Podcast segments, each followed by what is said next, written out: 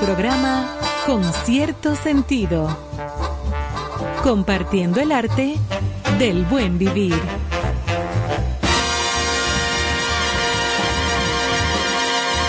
Por estación 97.7. Buenas noches, bienvenidos. Qué rico, qué bueno iniciar la semana eh, aquí en un proyecto que gracias a ustedes y al respaldo que nos han dado llega a su segunda semana y ya se siente como una familia, como una comunidad. De verdad que para una servidora, Joana Santana, es un honor poder abrir un programa más, una entrega más de concierto sentido eh, esta noche de lunes, deseando que usted haya tenido un buen fin de semana, que se haya podido desconectar en familia, con amigos y que haya iniciado un lunes con buen pie, así como estamos iniciando nosotros aquí en cabina.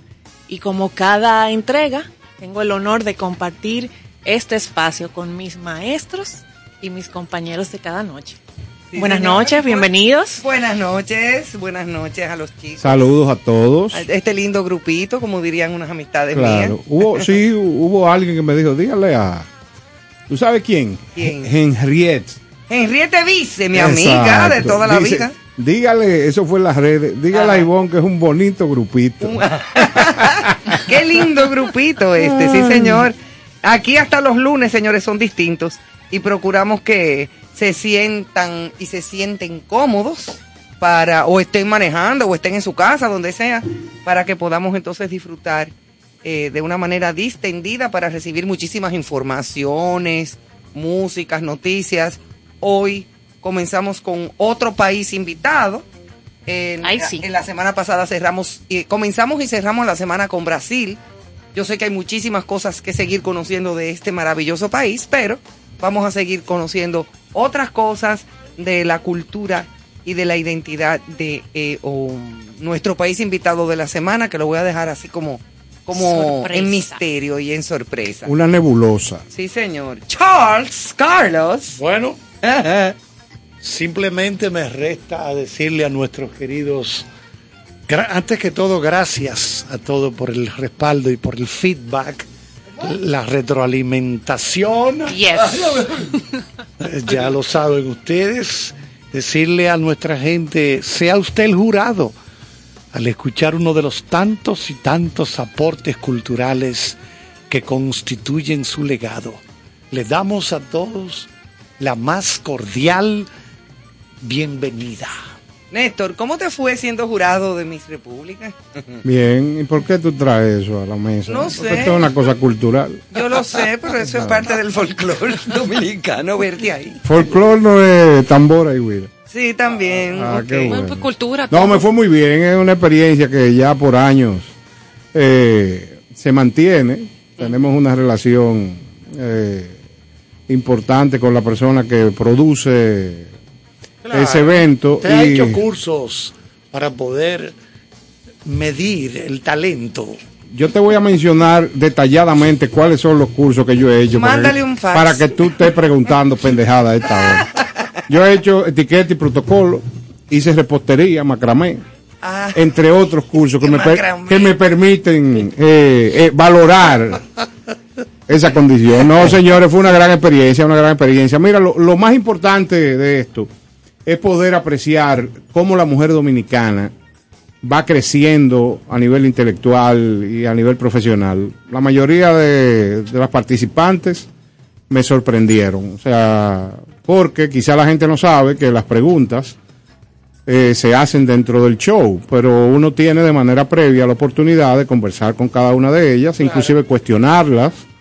¿Qué, qué, qué anda buscando para participar en ese... ¿Cuál es su objetivo? cuál es su objetivo? Y no solamente eso, en el caso de que ganara, cómo se conduciría, en qué, en qué norte irían sus esfuerzos. Y me quedé gratamente sorprendido. Muchachas, bueno. mira, con una capacidad intelectual interesantísima, de verdad Qué que sí. Eso, es- eso es lo más importante.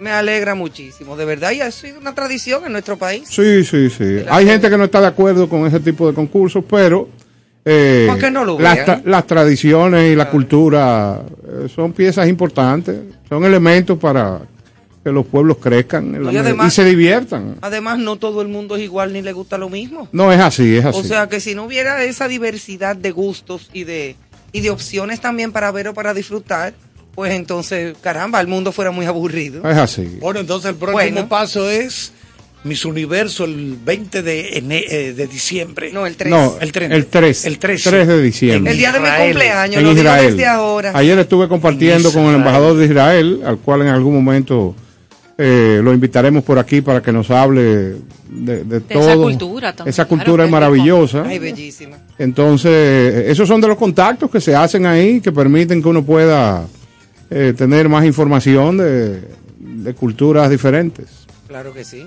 Y hablando de cultura, señores, este, este lunes iniciamos una semana diferente, pero no menos interesante que la pasada. Eh, este país que será el invitado regio de esta semana es un país donde la mezcla del mar con la caña de azúcar el buen tabaco y la alegría de gentes que son para mí inolvidables, tanto por su cultura, tanto por la simpatía, por el alto conocimiento, pero lo más importante es ese don de gente eh, que tienen los habitantes de ese terruño. Entonces, para que ustedes vayan entonando, los voy a dejar con una canción que posiblemente le dé la oportunidad de saber de qué país estamos hablando.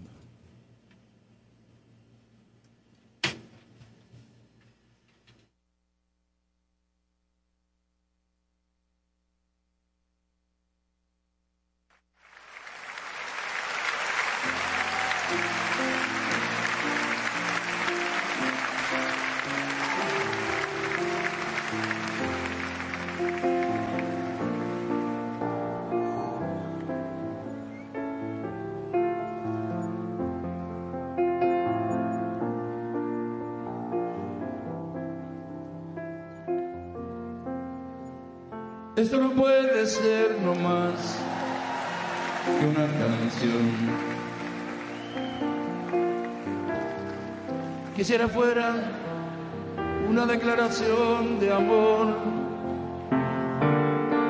romántica, sin reparar en formas tan leves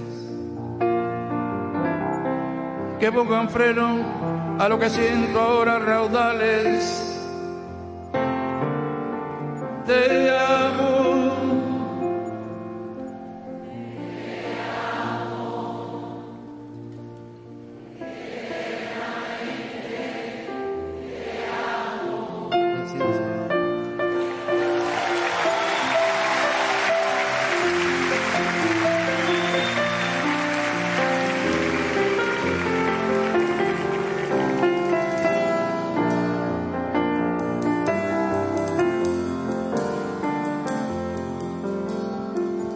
Me faltaras, no voy a morirme. Si he de morir,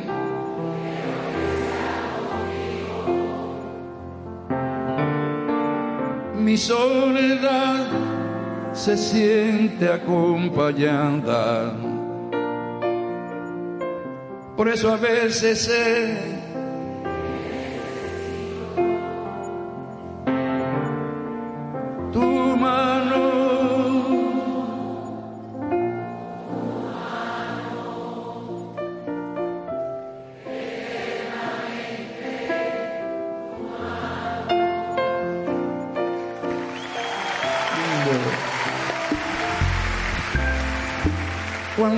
de mí sabía que era cierto este temor de hallarme descubierto. tú me desnudas con siete razones. Me abres el pecho siempre que me colmas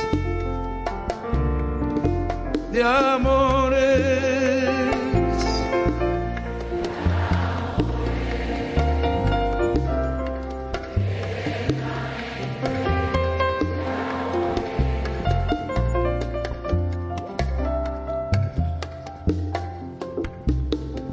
Si alguna vez me siento derrotado, renuncio a ver el sol.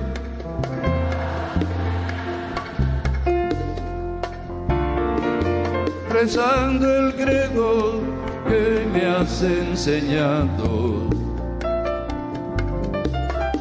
Miro tu cara y digo en la ventana.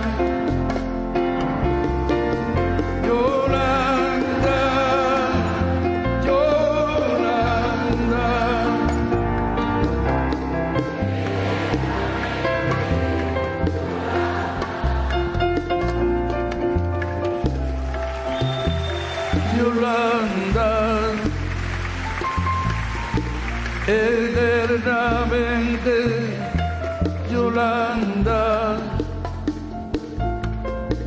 eternamente Yolanda.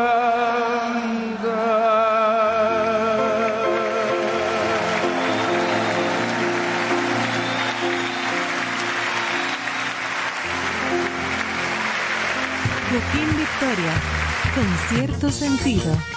Muchísimas felicidades a mis amigos de Concierto Sentido. Gracias por compartir el arte del buen vivir. Enhorabuena, allá nos vemos. Hello, hello, hello, hello. Un abrazo bien fuerte a todos mis amigos de Concierto Sentido. Gracias por compartir el buen vivir y la buena música. Chichi Peralta les quiere un saludo a todos sus seguidores y enhorabuena, eso va a ser un éxito. Dios le bendiga. Con cierto sentido.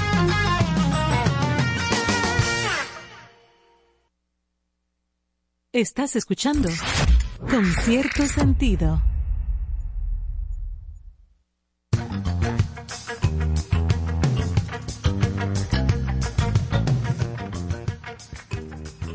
Señores, bueno, bienvenida a Cuba.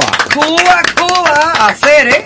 Hacer Oye, chico. afectos y saludos a todos los haceres que están en nuestro país, rindiendo una labor importantísima. Que son muchos, ¿eh? Claro, vamos a empezar por Alfonso Quiñones. Ay, sí. Cuánta información, cuánta cultura, eh, cuánto conocimiento tiene Alfonso y nos dispensa ese trato afable siempre. Ay, sí, qué, qué persona tan agradable. sí, sí. Ay, sí. Y también un saludo a Carlos Luis, Claro, compositor, claro. cantante, cubano dominicano, porque Sí, ya sí, está- porque ya es mitad y mitad. él es aplatanado Sí, totalmente. totalmente. Sí, Pero Bueno, con un que- trato igual exquisito también. exquisito. Sí, Lo que sí. pasa es que el que llega aquí como que le coge un cariño a los mangú, a los chicharrones. Eso lo suaviza. Los- como que los Cualquier, suaviza. cualquier socialista entra en otra condición después de haber probado un buen mangú tempranero. No, y definitivamente los cubanos y nosotros tenemos mucho en común. Claro. Es mucho en Es común. La, la- la- forma de ser, la alegría, la hospitalidad, lo que tú decías. Hablando de eso, yo quisiera preguntarle a el distinguido Charles, que nos cuente en el 1959 cuando el profesor Batista eh, tuvo que dejar no por, por su interés, sino por necesidad y la rapidez. Cogió para acá, Exacto. cogió para acá, porque estaba Trujillo. Pero aquí. recuerdo que usted me hizo una de sus anécdotas que usted era, eh, estuvo muy cerca de él en esa época. No, no, claro, me dio una pela una vez. ¿Cómo, cómo una pues? No, pero decir que Cuba es considerado el pulmón del Caribe, Es así. de la vegetación, del verdor que hay allí. Nosotros eh, estamos conscientes de lo difícil que es la bueno, yo no sé si recuerdan la película, el documental de Al Gore, Claro. donde se aparece una, una fotografía desde el satélite de la Hispaniola. Claro. y se ve la parte oeste, Haití, Claro. totalmente ya devastado aquello, color marrón. Sí, sí, oscuro. Emanuel, ¿tú estás prestando atención? Sí. La- eh, esa toma desde el satélite en ese documental de, y el libro que yo lo tengo también de Al Gore, el ex vicepresidente estadounidense, muestra la devastación de Haití.Nosotros todavía nos vemos verde de allá arriba, Sí. pero Cuba entero es verde. Ese es el pulmón del Caribe. Más de 600 ríos cruzan a... Claro, son ríos, no son ríos tan caudalosos como lo que tenemos aquí, pero... Pero son 600 Son ríos. 600 ríos, una parte desemboca al norte, otra desemboca al sur, Claro. y es una isla maravillosa. Las temperaturas allá en Cuba bajan más que aquí, porque ellos están más al norte, Más, un poco más al norte, claro que sí. Pero es un, es un, como dice Ivonne, nosotros tenemos muchas cosas en común. Por eso el dominicano que va allí o el cubano que viene acá, pues se siente prácticamente que está en lo mismo. Pero claro, chicos. Sí, sí, eso. bueno, yo, hay un datito, siempre tengo unos datitos un poco curiosos ahí. Cuba fue el segundo país de América con televisión a color en el 58. 1958. Justo antes de que Fulgencio Batista saliera del poder. Exacto. Eso, esa anécdota me la contó un señor de lo que instaló a Teleantillas aquí. Ahora no recuerdo el apellido. Pero había un señor cubano y otro puertorriqueño que fueron los que vinieron a, a instalar a Teleantillas. Entonces yo estaba estudiando producción de televisión, ese tipo de cosas, y me dijo, mira Carlos, cuando en Cuba se- teníamos una planta de televisión a color, los soviéticos, cuando llegaron, prácticamente, él quizá exa- exageró un poco, prácticamente eso fue trasplantado a la Unión Soviética. Es como decir, como que tomaran todo donde estaba instalado eso, lo levantaran con una con una Como una pala. con una pala y se lo llevaron para la Unión Soviética. Segundo país con televisión a color después de Estados Unidos en América. Aquí vino la Cuba. televisión a color en los 70 ya. Sí, con, con, Con color sí, visión. calor Sí. visión, sí. Sí. Sí, porque en Santiago, que fue que se instaló, eh, Calorvisión se instaló allá en Santiago Sí. y después se vino a... Vino No, a- relaje, no me a- relaja Dominguito Bermúdez. y- no, y esa fue nuestra nuestra casa de trabajo por muchos años. No, y próximamente quizás sea de nuevo nuestra casa, con cierto sentido TV. Qué cosa tan grande. Vamos Oye, a pero ver. caro, tú no estás fácil, caro. La vida es así, la vida es yo dura. puedo salir en, en ese programa que vamos a tener con la cabeza pintada de varios colores. No, tú puedes salir de la forma que te dé la gana, porque aquí lo que importa es tu cerebro bien no, amueblado. no, me gustaría tener este lado mamey, Sí, pero- este lado verdoso. Él tiene el cerebro bien amueblado, lo que No, pasa es que a veces parece- que lo- los muebles se le no, parece que vendió son- parte de los muebles. A veces hay un desorden mobiliario ahí. Esas son la combinación de culturas, ya que Claro. empieza a necesitar Sí, colores sí, sí. en la A cabeza. veces la mecedora está en la cocina. Claro, señores, eh, bueno apuntar que Cuba eh, tiene 15 provincias, con su capital La Habana, y mucha historia, señores. O sea, estamos hablando de un país que es rico, así como es rico en cultura, tiene una historia maravillosa. Eh, el desarrollo por el- el cubano tiene que estudiar o estudiar. Tiene esa, esa, esa es única. No hay, no hay otra opción, estudiar o estudiar. La preparación que hay- tiene el cubano, hay no- un índice de analfabetismo cero. Excelente. O sea, Eso es correcto. Una eso. cosa im- importante. Eso, que es una pena que el país, toda esa gente preparada que hay, no tenga donde desarrollar desarrollarse exactamente ya su carrera, ¿verdad? Profesional por la situación que sabemos que vive el país. Es una pena eso. Y es el segundo país más poblado de las Antillas. Y un dato bien curioso también para eh, sumar a todo lo que venimos compartiendo, es que cuando Colón llegó a la isla de Cuba, realmente la llamó Isla Juana, Sí, yo estaba ahí. en deferencia al príncipe Anda, Juan. Colón pensaba que había llegado a las Indias Orientales, o sea, él creía que estaba en Japón y no se imaginaba que detrás de esta pequeña, entre comillas, isla, se encontraba todo un continente gigantesco que era algo totalmente desconocido para el mundo europeo. Y Colón, se dice, las cartas de India apuntan que cuando él llegó a esta isla con su belleza, con esta arena, con estos paisajes, Qué belleza. Eh, se arrodilló y exclamó que era la tierra más hermosa que los ojos humanos habían eh, podido ver, que fue el ser testigo, aunque igual aquí. Yo pero, estoy por creer, sí, que pero Colón lo decía era como cada vez que llegaba, en cada sí. una de las islas que llegó. Cuando yo leía la nota decía, pero Colón, porque llegó igual y iba expresando como lo mío, pero realmente es que el Caribe es hermoso. Fue Claro. Carlos que le escribió el guion. bueno, y La Habana, tan conocida, eh, tan, tan visitada, tan estudiada, está rodeada de, de casas de colores pastel. Ay, sí. Aunque los colores pastel se le han perdido un poco porque hace mucho tiempo que ahí no se pinta, ¿eh? Bueno, sí. Eh, sí, pero lo- los, los carros de la década de los 50 todavía, señores, siguen rodando ahí, los lava. Ay, sí. Sí, sí, claro. Muchísimos carros eh, que yo no sé cómo es que se hacen para arreglarlos. Mucha, mucha gente dice que es una ciudad eh, que es donde se paró el tiempo. Se quedó estancada en el tiempo porque después del, de- del 59 y cuando llega Fidel Castro Claro. y la revolución, ahí no se hizo más nada. O es sea, una gran experiencia visitar La Habana. Es bellísimo. Digo, todo es Cuba, bellísimo. pero La Habana es... Y la bodeguita del medio, Oh, un mojito claro. ahí, caballero. No, y la música, la música. la música, la gente, la comida también. Eh, allá, eh, acuérdense del famoso club, el famoso Tropicana, que era de los clubes a donde se hacían todos los espectáculos y shows habidos y por haber, que eso en los años 50 era, bueno, el como el Miami de hoy en día. Eh, de Miami iba la gente a Cuba a ver los espectáculos.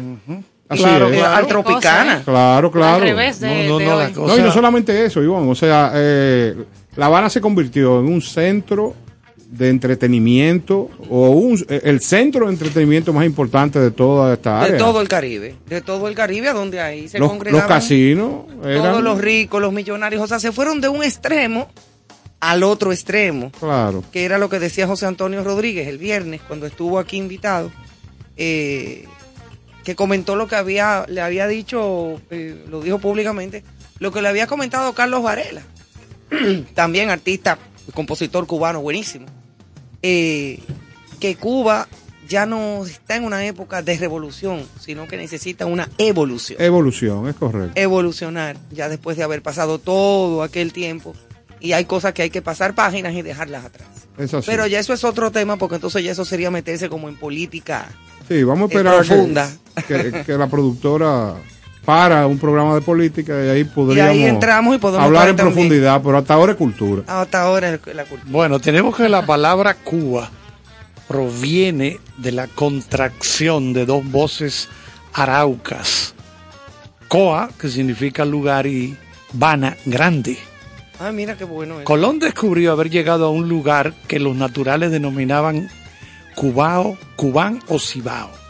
Aparentemente los indígenas hacían referencia a las montañas del lugar de desembarco que fue en el oriente cubano, lo que se llama el sureste, el cubano, el oriente, perdón. Su moneda es el peso cubano, la isla es considerada, como dije anteriormente, una especie de pulmón verde de todo el Caribe. Las autoridades cubanas han creado más de 250 áreas naturales protegidas que cubren el equivalente al 22% del país. La Reserva Natural de los Jardines de la Reina, que incluye casi 150 kilómetros de islas, arrecifes y manglares, tiene uno de los arrecifes de coral mejor conservados de todo el mundo. Mira qué interesante. Y lo que decía Carlos, el pulmón del Caribe. Así es.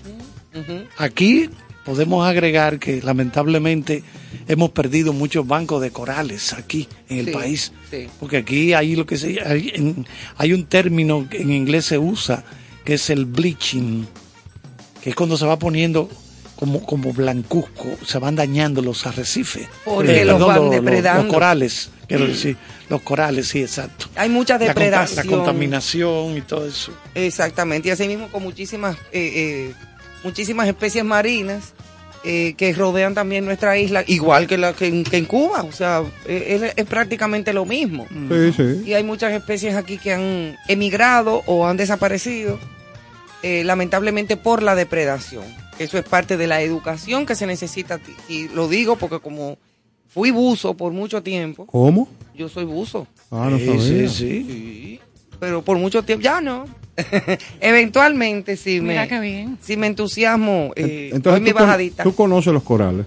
Pues sí, yo he buceado en todas, en todas partes de aquí, de- del país. Ah, pero mira, ese dato no lo teníamos. Ah, pues ya lo sabes. Arpista, buzo, comunicadora. Pero claro. Tenemos, tenemos un equipo Pero- muy bien formado. Pero ni no canto ni me despatillo. no, gracias a Dios, porque si no, claro, estuviéramos Ya tú sabes. con Bad Bunny. Tú sabes aquí quién, a quién tengo yo en Cuba ahora mismo viviendo. Bueno, ha vivido allá por mucho tiempo, haciendo un trabajo cultural maravilloso.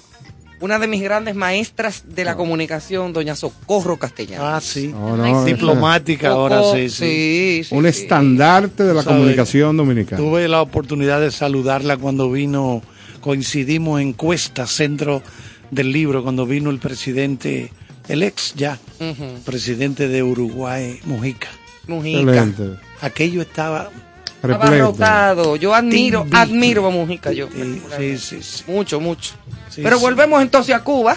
Sí, Bueno. apuntando también que en uno de esos eh, sites que encuentra uno en internet que le da referencia para armar viaje, a todos aquellos que estén pensando eh, durante esta semana y se motiven, pues ir a Cuba está rondando unos 1.100 euros por persona más el costo del, del billete para viajar unas dos semanas, porque usted Espérate, lo... espérate, ¿cómo la cosa? Es mil, 1100 euros. mil cien euros, pero abarca todo. Todo, Ah, aquí tengo vuelo internacional, transporte interno, bueno. comida, alojamiento. Voy a pasar esto a la plataforma de nuestras redes para igual también compartirlo. Vámonos todos. Porque si usted puede, y dice dos semanas, porque usted va a ver durante esta semana la cantidad de destinos que hay en Cuba para, para visitar. Claro. Excelente. O sea, Pero que, que se puede hacer ahí con ese presupuesto bien...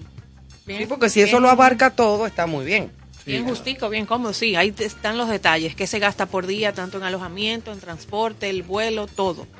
Sabemos que eh, todos los oyentes en este momento tienen información sobre la cultura, la gastronomía, en sentido general, todo lo que comprende ese gran país que es Cuba.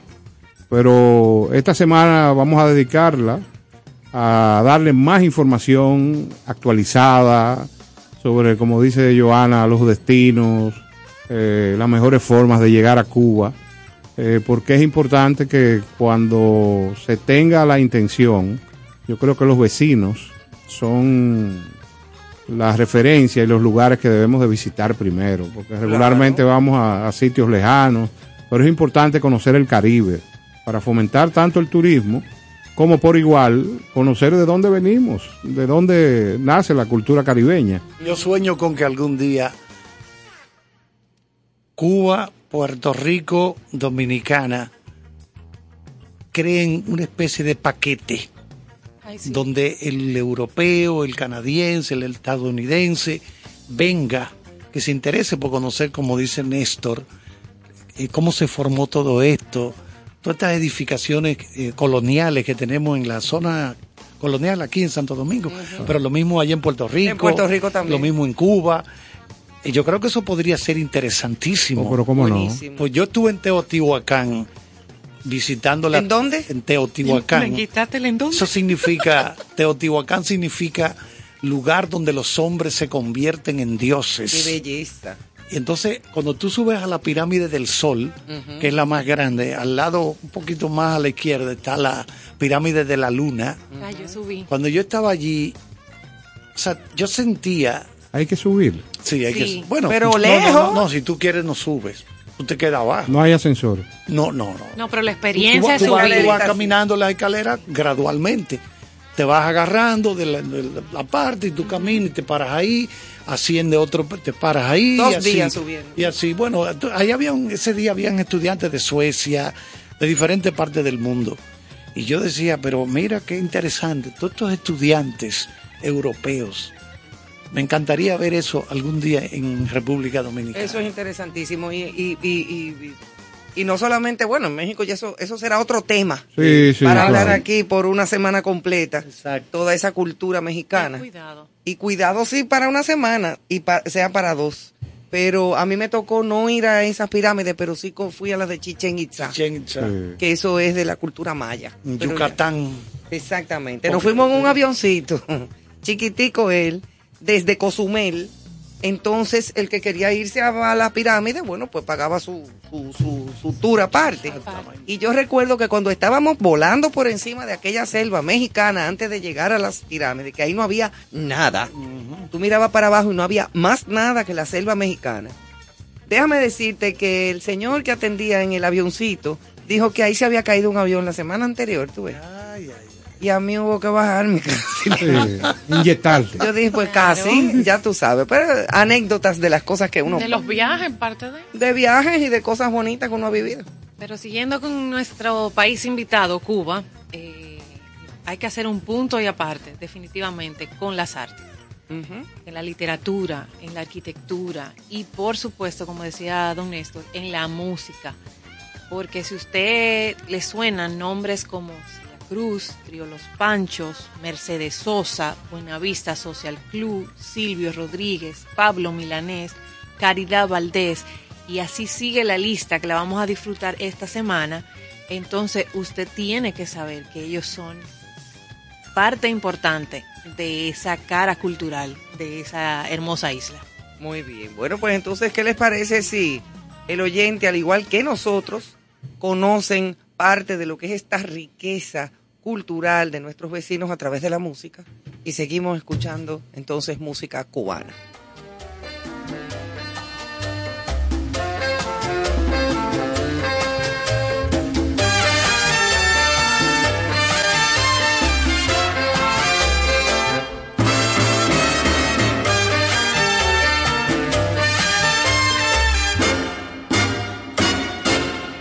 I was sweet and gentle, kinda sentimental. No one will deny it. I was once so quiet, and then one magic night I learned to do the cha-cha. And now I never breathe the same. Porque dicen que anoche la vieron en un tremendo vacilón. ¿Quién te lo digo, nene? Me lo dijo Adela.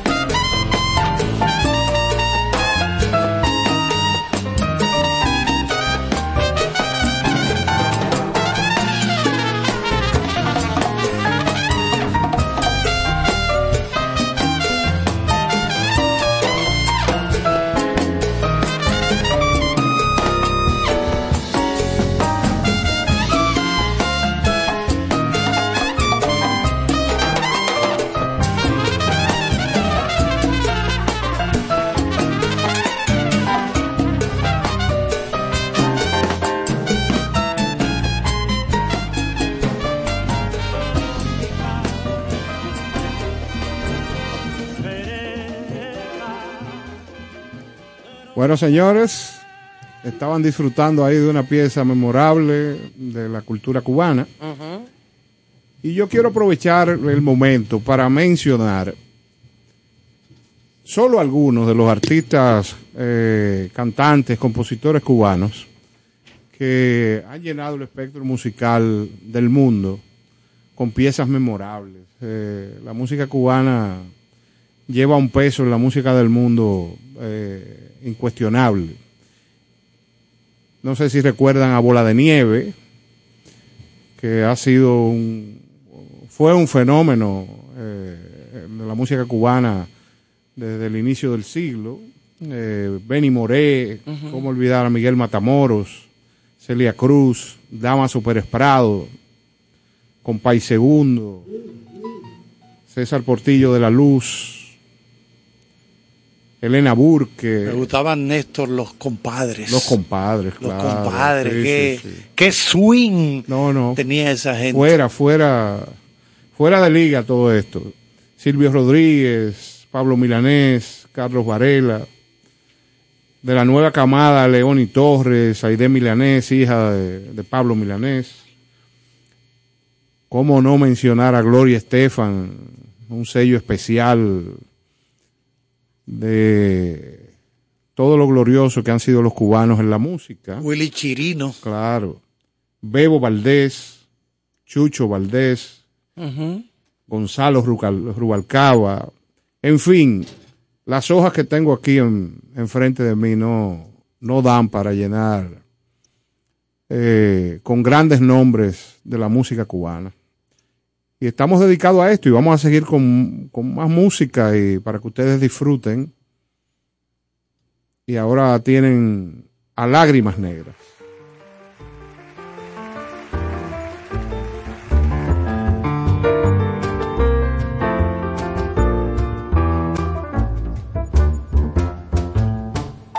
Y aunque tú me has echado en el abandono, y aunque tú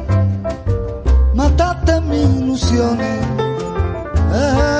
en vez de con justo encono, y en mi sueño te como, y en mi sueño te como de bendiciones.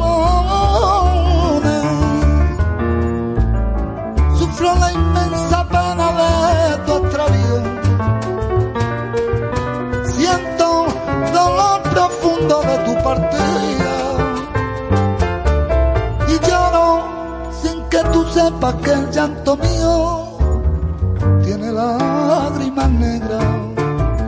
Tiene lágrimas negras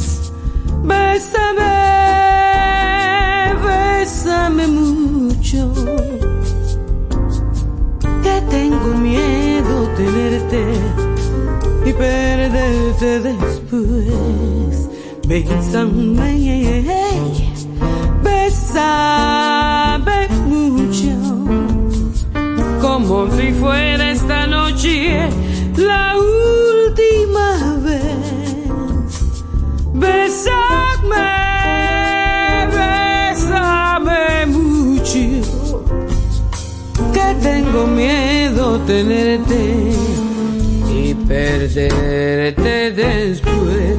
Quiero tenerte muy cerca, mirarme en tus ojos y estar junto a ti. Piensa que tal vez mañana tú te irás tan lejos, tan lejos de mí. Bésame, bésame mucho, como si fuera esta noche besarme, besame mucho, que tengo miedo tenerte y perderte después.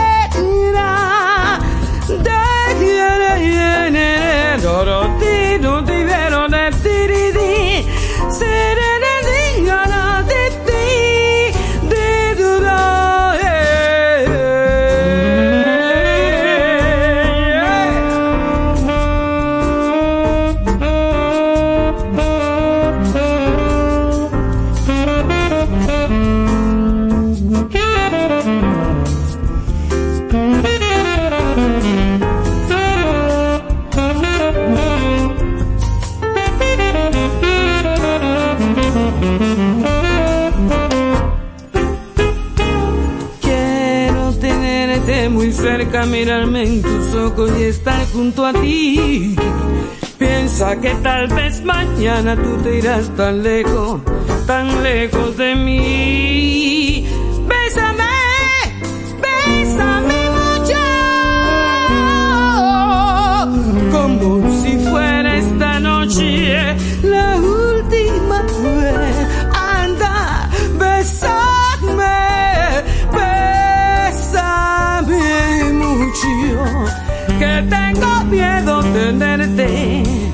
Y perderte después.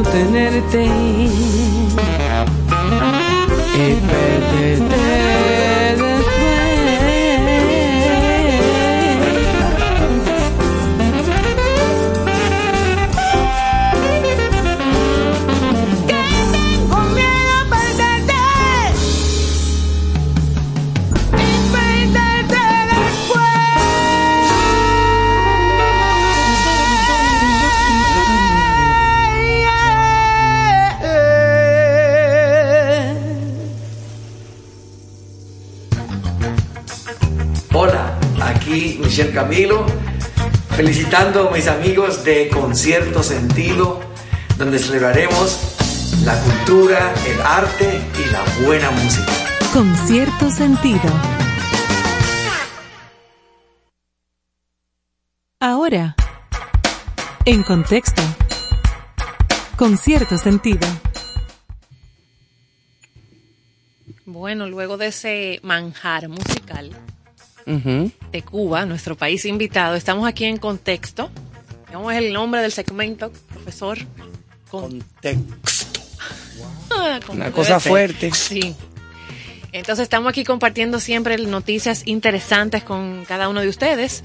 In- eh, iniciando porque hoy es 8 de noviembre y un día como hoy, un 8 de noviembre, eh, se celebra el Día de la Radiografía, Radiología, perdón. Es el Día Mundial de la Radiología, que es eh, los rayos X. En este día es preciso conocer el rol que juega esta especialidad en la salud. La radiología es primordial en el momento de curar las fracturas, las prótesis, eso que conocemos. Hoy es el Día Mundial de la Radiología. También, un 8 de noviembre, se inaugura el Museo del Louvre en París. Ay, qué cosa más maravillosa. Así que saben que ya fue un 8 de noviembre del año 1793. Carlos estaba ahí. él Siglo fue el maestro de ceremonia. Yo estuve ahí. Después de los Bantú. Siglo XVIII. Sí, él estaba ahí. Oh, fresco. A él lo invitaron en el podium. ¿Eso está abierto de esa época? Está abierto. 700 y pico. Ya lo Desde sabe. ahí también es Día Mundial del Urbanismo y Día de el, al Mundial de los Huérfanos también. Hoy se conmemoran esas, esos eventos importantes. Y Mm. pasamos de una vez a más noticias. Bueno, Carlos. antes de meterle mano a los deportes, voy a recordar brevemente una anécdota. En Cuba se transmitió una serie mundial de béisbol. No había satélite en esa época. ¿Y cómo se transmitió? Un avión cargado de combustible volaba en forma de círculo entre Miami y Cuba. Y la señal la enviaban desde Miami al avión y el avión entonces la bajaba. Wow. Y así Wow, se transmitió receptor. una serie mundial. Oye, eso, señores. Qué dato tan interesante. Sí. Muy buen dato. Bueno, pues ayer ganó el premio de México, el Gran Premio de México en Fórmula 1, Max Verstappen. De nuevo quedó en segundo lugar. eh, él está con el, Lewis Hamilton, que quería ganar este. Hamilton ha ganado ya siete veces el campeonato, pero él decía que yo quiero ganar este específicamente. O sea, yo salgo a la pista con el deseo como si fuera el primero pero no, no se le va a dar, no se le va a dar. y no, no se dio. 374 mil personas asistieron es en el fin de semana en ese premio de México y ganó de nuevo Max Verstappen que está número uno. Segundo lugar está Lewis Hamilton del equipo Mercedes. Eh, Verstappen pertenece al igual que Checo Pérez, el mexicano. Por primera vez un mexicano subió al podio. Suben al podio los tres primeros, ¿verdad? Y por primera vez un, un mexicano, eh, eh, Checo, eh, eh, Pérez, eh, Checo Pérez, como le dice la gente, subió, exacto, Sergio Checo Pérez subió a podio. Eh, en, et- en otro orden, hoy lunes la NBA bajó línea y le está pidiendo a los jugadores, a los dirigentes o coaches y a los árbitros que se pongan un refuerzo. Aquellos que ya se vacunaron una sola dosis de Johnson y Johnson, se ha determinado que los anticuerpos en esas personas que hace seis meses se pusieron esa sola vacuna de Johnson y Johnson, los anticuerpos ya se le están desvaneciendo y se requiere de un refuerzo a la liga entera, a la liga entera, comenzando con los jugadores, de Pfizer o de Moderna. Oye tú. Hay que ponerse. En la pelota dominicana ganó el Licey, rompió una racha de seis derrotas que tenía. Eso fue para darle uno cuerda a ellos, pero tú verás. Sí, ganaron ayer, ganaron las estrellas que también frenaron el ímpetu que traen las águilas ibaeñas y ganaron los toros que derrotaron a los eh, a los leones del escogido. De manera que Johanna es escogidista. Sí, señor. y entonces, ya para terminar, el sábado en Las Vegas, en el MGM, tuvimos al lado en el ringside, ahí el Canelo Álvarez quemó, fundió por knockout en el asalto número 11 al estadounidense Caleb Plant. Le dio su Se salsa. habló muchísimo disparate.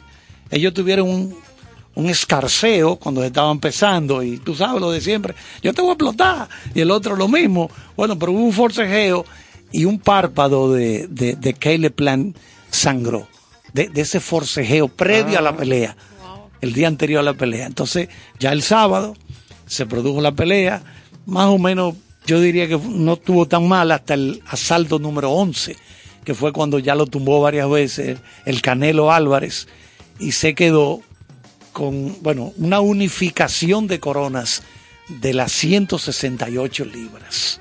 Muy Pero bien. te repito, yo estuve al lado ahí de, del ringside del Canelo. Qué cosa. Siempre- Yo sé que a ustedes le mandan to- todas esas boletas. Sí, claro que sí. Es que Carlos anda en el carro de, de Back to the Future. Sí, sí. Bueno, por aquí tenemos otra noticia, algo muy reciente, justo precisamente de ayer, ¿verdad? En el concurso Miss Universo, la joven Andreina Martínez Fournier, eh, representante de la comunidad dominicana en los Estados Unidos, es la nueva Miss República Dominicana Universo 2021. La modelo fue coronada la noche de este domingo en el concurso celebrado en el Centro de Convenciones de Sanville y transmitido por Colorvisión. Eh, psicóloga de profesión, en la actualidad coordina la Fundación Women's Equality Center en Nueva York y maneja de manera perfecta el inglés. Representará a nuestro país en el Miss Universo que se celebrará en Israel el próximo día 3 de diciembre, día de mi cumpleaños que yo espero que me manden muñecas y bicicletas. La cuarta finalista eh, resultó ser la representante de la romana Erika Silverio. El tercer lugar lo obtuvo Samaná con la modelo Eliani Capellán, mientras que las concursantes Yamilex Hernández de La Vega y Debbie Alfaro Vargas de Asua lograron ser las segundas y primeras finalistas respectivamente. Felicidades a todas y felicidades también a las participantes en general, porque tenemos entendido que todas se manejaron de una manera muy profesional, con mucha altura y se manejaron muy bien en el concurso. Así es que nos alegra mucho. Néstor. Y seguimos con las noticias.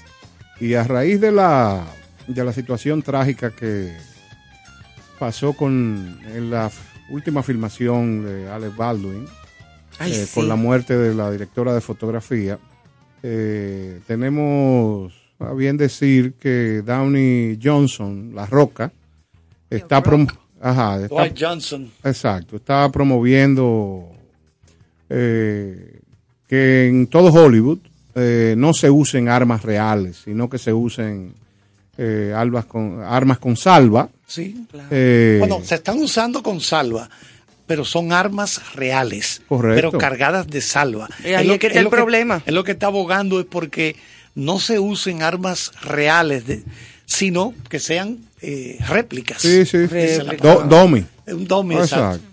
Es por ahí el asunto. Inclusive, el mismo Baldwin también está proponiendo que la policía se encargue de supervisar Exacto. Estas operaciones eh, a las diferentes productoras de, de películas en, en Hollywood. Debería ser en el mundo entero, porque los productores andan en el mundo entero. Obvio. Yo recuerdo que en el establecimiento que nosotros manejamos, Meridian Event Center, se, se filmaron unas escenas de, de una película que va a salir próximamente, que es a tiro limpio. Carlos, hubo tiro. Hubo tiro. No, no. Por el título No, te estoy hablando de que la gente, el momento que esa película salga, debe, aquí vinieron un equipo especialista en, en el desarrollo de efectos especiales para, para disparos y es una cosa emocionante. O sea, estamos hablando de Eso es tiro y tiro. tiros reales, pero Que cuando uno la ve, uno sale herido. exacto, no y, y asustado. De casualidad no mataron al director. Al director. No andaba con su chaleco. Se cumplen ya 50 años de que se filmó El Padrino 2 aquí. Aquí, Se ¿verdad? van a cumplir ahora 50 años. ¿Cómo va a ser? El tiempo pasa rápido. Fue en el 72. Claro. Del 72 al 2002, 30. Al Pacino Claro. estaba jovencito. 20. Sí, sí, muchacho. Sí. Sí. Al Pacino aquí le dio una gripe fuerte, Sí. lo hospitalizaron y Se lo lle- se lo llevaron. se lo tuvieron que llevar para Nueva York porque él decía ya, bueno, porque en República Dominicana lo que quieren es pullarme todos los días. Claro. Vamos a pullarte, pero ya está bueno de puye, ¿qué pasa? ¿Tú te recuerdas de la, de la filmación de Habana? Así. Yo la recuerdo Robert muy bien. Redford Sí, To- Habana, con to- Robert Redford. Todo el Hotel Jaragua para ellos. Se lo dirigió. Qué cosa tan grande. Ya murió Sidney Pollack. Ajá, sí, Nicola. Murió, buen director. Sí. Trabajó en es, es bueno, quiero reflejar eh, o puntualizar algo. Eh, el querido amigo que te mandó muchos recuerdos, Ivonne, Ujú. Billy Hasbun. Ay, mi hermano. Él se llama Billy, pero la gente de cariño dice Billy, Billy. sí, Billy ves, Hasbun. Es pro- un gran productor artístico. Un que- abrazo para mi hermano Billy Hasbun. Que hace que- mucho que no nos vemos, pero nos queremos. Creo que Vigi fue dueño de Dominicana de Aviación. ¿Cómo así? No, No, creo. no, No, no, Eso es un- una empresa estatal. Él no, pero él No, no. Oye, este Carlos sí es ocurrente. Lo que queremos, lo que queremos eh, comentar es que Raúl Di Blasio, el afamado pianista eh, argentino, eh, va a estar el próximo viernes eh, Ay, sí. en el. Teatro Nacional y queremos que toda la población asista a ese evento, porque señores, sin cultura no hay vida. Yo lo, presen- lo presentamos una vez, punto Sí, yo- final. Claro, claro. Hace mucho Ese el tiempo. prim- el- creo, creo que fue el primer artista que yo entrevisté en vivo en el programa de Don Freddy. Sí. Estaba con su piano ahí. Y su colita. Él La tenía una colita, no sé si ya se la quitó. Yo le solté una pregunta como que a él no... No le gustó. No. Ah, pues, No, pues- porque yo había leído en la revista Billboard que él iba a incursionar en el mundo anglosajón. O sea, en el público anglosajón. sí, pero que eso es Y- normal en los y- artistas. Entonces fui y le dije eso. Y parece como que no le había ido bien. no me Ah, pero ya eso Fue otra cosa. una pregunta inoportuna. Sí, pero yo... Pero como quería- lo leíste en una revista Exacto, internacional, sí. tampoco era tu culpa. No, bueno, no es cuestión de culpa, pero parece que él es insistente desde joven. Sí. Me refiero a Carlos. Sí, porque no vive viajando en el tiempo. Pero qué bueno que Raúl Di Blasio vuelva a la República Dominicana, donde lo quieren mucho, donde tiene No, casi muchísimos. dominicano prácticamente. Tiene Y muchísimos. va a eh, estar acompañado de una orquesta de cuerdas dirigida por el maestro Mauri Sánchez. Mauri Sánchez. Mauri Sánchez. otro gran amigo. Ese egregio director dominicano. Entonces, Joana, seguimos con más noticias. Sí. Sí, así mismo es para cerrar y despedir el segmento de noticias en contexto. Eh, con cierto sentido, siempre será eco de todas las iniciativas que promuevan la cultura, sobre todo en la juventud. Y una de estas noticias o iniciativas la acaba de, la está ejecutando el Centro Comercial Sanvil, Santo Domingo. Vaya la, la cuña, pero realmente por el proyecto que tien- tienen con el concurso de murales Sanvil. Ellos eh, buscan obras presentadas, pueden interpretar el significado, la importancia de los valores familiares a través de experiencias que viven en el mall, además de poner el manifiesto las virtudes del arte urbano del país. Ellos han seleccionado, previo a una depuración y concurso, muralistas jóvenes de nuestro país. Ellos están tratando de hacer un servicio que promueva eh, a la juventud alejarse del ocio, del vicio, de malas prácticas y han desarrollado esta iniciativa. Y eso está buenísimo, Ahora promocionarlo, mismo, claro. usted puede ir a esa plaza comercial y en el food court usted va a ver toda esa exhibición que está desde el pasado 20 de octubre y va a estar hasta el 12 de noviembre. Si usted no ha ido para ver este arte plasmado en los murales que se han colocado allí que están concursando. Este concurso cierra el 17 de noviembre y tiene un premio metálico de 150 mil pesos en efectivo. ¿Qué? Pero yo voy a participar. Así también como algunos productos de marca de algunas de las tiendas que se han sumado. O sea que realmente eh, está sumamente interesante y visitamos, eh, motivamos a visitar eh, y conocer esta exhibición de murales que promueven el desarrollo de la cultura en los jóvenes de nuestro país. Eso está muy bueno. Muy bonito. Señores, y como estamos en la semana de Cuba, he buscado aquí el periódico Granma, que es el periódico oficial cubano, el más importante. Y quiero aportar esta noticia.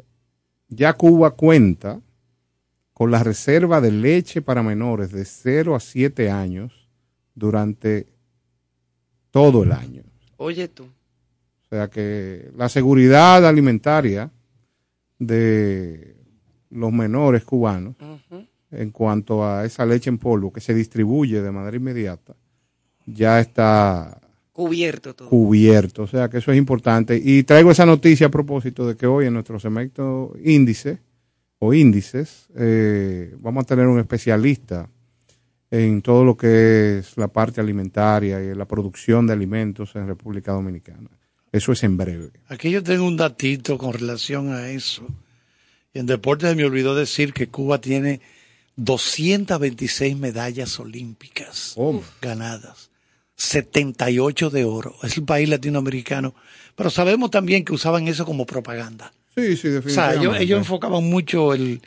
eh, invertían mucho, igual que la- el bloque, el antiguo bloque soviético. Soviético. Pero quería, con relación a eso, es el único país de Latinoamérica sin desnutrición infantil. Mm, he ahí Oigan la qué muestra. logro. Basado en datos de la UNICEF, Cuba actualmente es el único país de América Latina que no tiene desnutrición infantil severa. Y eso es un gran logro. Sí, sí, yo creo que Cuba tiene eh, muchos puntos importantes dentro de su proceso. Hay otros que, que sería bueno que se renueven, Sí. pero hay, hay muchos que son loables. Oh, pero claro, muchos logros. Sí, sí, eso- yo lo que creo es que con el tiempo lo que vamos a terminar es tomando lo mejor de cada sistema Claro. y fusionarlo. Lo mejor que han logrado aquella gente con lo mejor que hemos logrado por acá y juntarlo. Porque si no, los dos vamos a estar cojeando. Es así, es así. Sí, vamos a estar cojeando y no se puede seguir en eso ya. Bueno, en lo, Estamos- en lo que sí se puede ya. seguir es escuchando música esta noche. Así es que nos vamos con más música cubana. Adelante.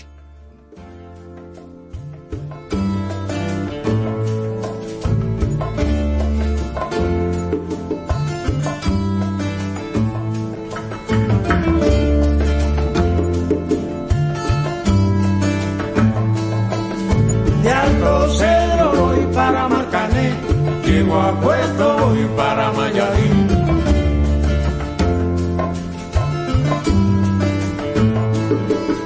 De Alto voy para Macané, llego a puesto voy para Mayarín.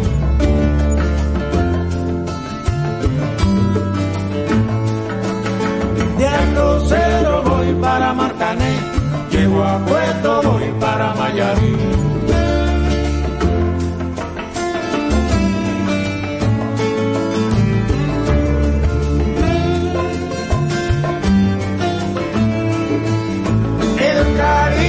Que te tengo no te lo puedo negar.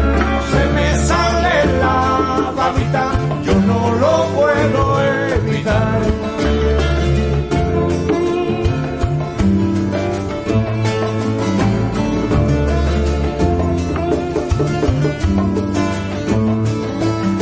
Cuando Juanica y Chan Chan en el mar servían arena, como sacudí el jibe, a Chan Chan le daba pena.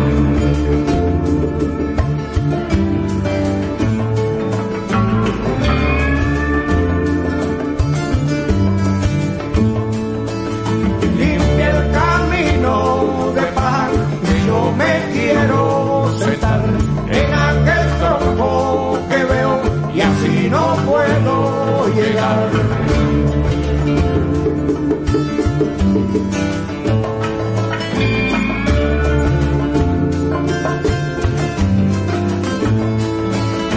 Alto Cerro voy para Marcané, llego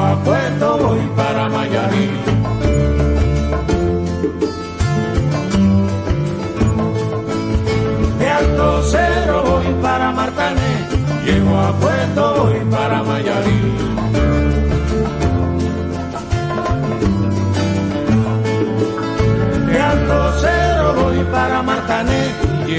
Puerto voy para Mayarí.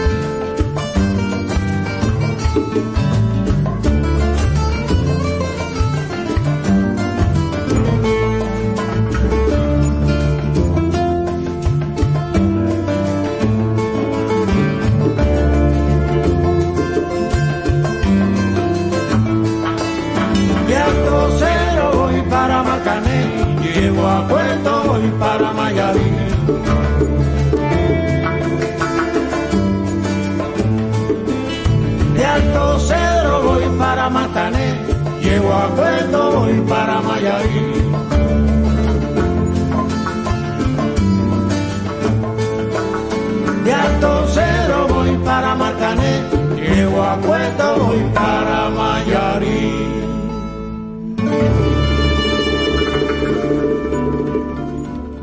Pembian San, con cierto sentido. Felicidades a mis amigos Néstor Caro, Ivonne Veras, Carlos Almanzar y Joana Santana por el lanzamiento de su nuevo espacio con cierto sentido. Gracias por compartir el arte del buen vivir. Allá nos vemos.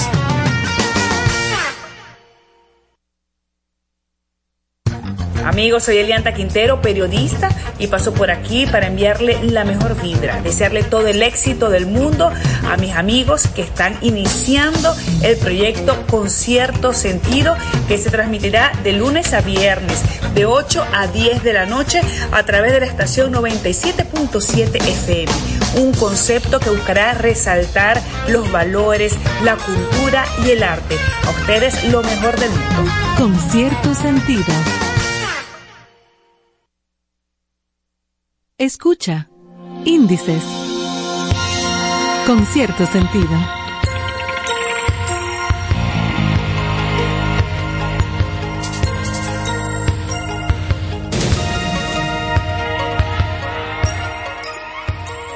Buenas noches, señores. Seguimos aquí en Concierto Sentido. ¿Cómo están ustedes? Eh, buenas noches. No, pero está, está muy activo tú, ¿eh? Buenas ¿Qué noches, fue lo que Carlos, bebiste? buenas noches. Carlos, mira, me- ven, ven, mi hijo, ven, que tú eres bueno. Ven. Se metió un té de orégano antes de venir para sí, acá. sí, sí. Eh, no, no, no, pero esto no tiene madre. O sea, yo he tratado de encaminar este grupo a través de la seriedad y de la comunicación y no hay forma. No me meten el molote. No, no, Ah. a este grupo, porque él, él solo es un Él es grupo. un grupo. Exacto. Él y sus variables. Qué barbaridad. Ven, que tú eres bueno, ven. ven. Señores, y eh, tenemos ahora el segmento índices que ha gustado mucho y muchos radio, eh, radioyentes interesados en el tema eh, de todo lo que tiene que ver con, con los negocios, con la economía. Y aquí tenemos un gran invitado que es Arturo Bisonó, que nos acompaña esta noche. Bienvenido, Arturo. Muchísimas gracias, muchísimas gracias por la invitación. Para mí realmente es un placer. Primero porque eres un gran amigo, compartimos grandes pasiones, sobre todo la música. Claro. Qué Y- bueno. Y para mí es un placer venir y conversar con ustedes sobre algo tan importante que es la alimentación y las realidades que pueden tener hoy, hoy en día de cara a lo que viene en la República Dominicana. Es así, es así. Tú sabes que nuestro invitado es ingeniero agrónomo, pero de manera muy particular se ha especializado en la parte tecnológica de este de, de esta profesión. O sea que es una persona que tiene la capacidad de poder analizar eh, los terrenos y verificar eh, cu- cuáles pudieran ser los cultivos más adecuados para exacto y hacer eh, los procesos más productivos y En y otras palabras, poder saber pon- poner a parir a la tierra. Es correcto. Qué cosa más bonita. Sí. Con Eso es muy sentido. lindo. Sí, eso es precioso. O sea, Es así, es así. las tierras que paren frutos. Que sea eficiente. Pues yo creo que esto, este micrófono es suyo para que usted No, él empiece. es aquí de la emisora. ¿eh? Ajá. Sí. Sí, no, yo me lo llevo. Este, este, me lo puedo llevar. Este. Ustedes ven, señores, que cada quien tiene su particularidad. algo muy importante porque yo iba a Sí, él. no, muy Él se lo iba a llevar. Sí, claro. él lo dijo. Un color. Pues le presto este micrófono para que usted nos instruya en el tema. Muchas gracias, muchas gracias. Bien, eh, básicamente, de hecho, me pasé hoy el, el día pensando cuál sería eh, el tema que abordaríamos desde el punto de vista de, de la alimentación. Son muchas cosas que hay referente a la alimentación. Y yo creo que eh, lo más importante de destacar hoy en día en el ámbito de la producción de alimentos es qué tan costoso puede ser producir alimentos. Y eso también va muy relacionado con qué, a qué precio puede llegar el alimento al, al consumidor final, al final al pueblo dominicano, al mundo. Y estamos viviendo ciertas circunstancias eh, que están eh, empujando a que el precio de los, de los alimentos sean cada vez más caros. Uno de ellos es el aumento de la- del precio de los fertilizantes, de, esa carga nutricional que el agricultor entrega a su cultivo para que logre lo que se le llama el máximo potencial productivo. O sea, si una planta puede producir 10 frutas, eh, tiene que hacer una aplicación de fertilizantes para que logre esas 10 frutas. Es el máximo potencial productivo. Y en los últimos meses, pero básicamente en el último año, el incremento del costo de, de la urea, que, un, que es el fertilizante nitrogenado, el incremento de varios fertilizantes ha aumentado entre un 100 y un 150%. Wow.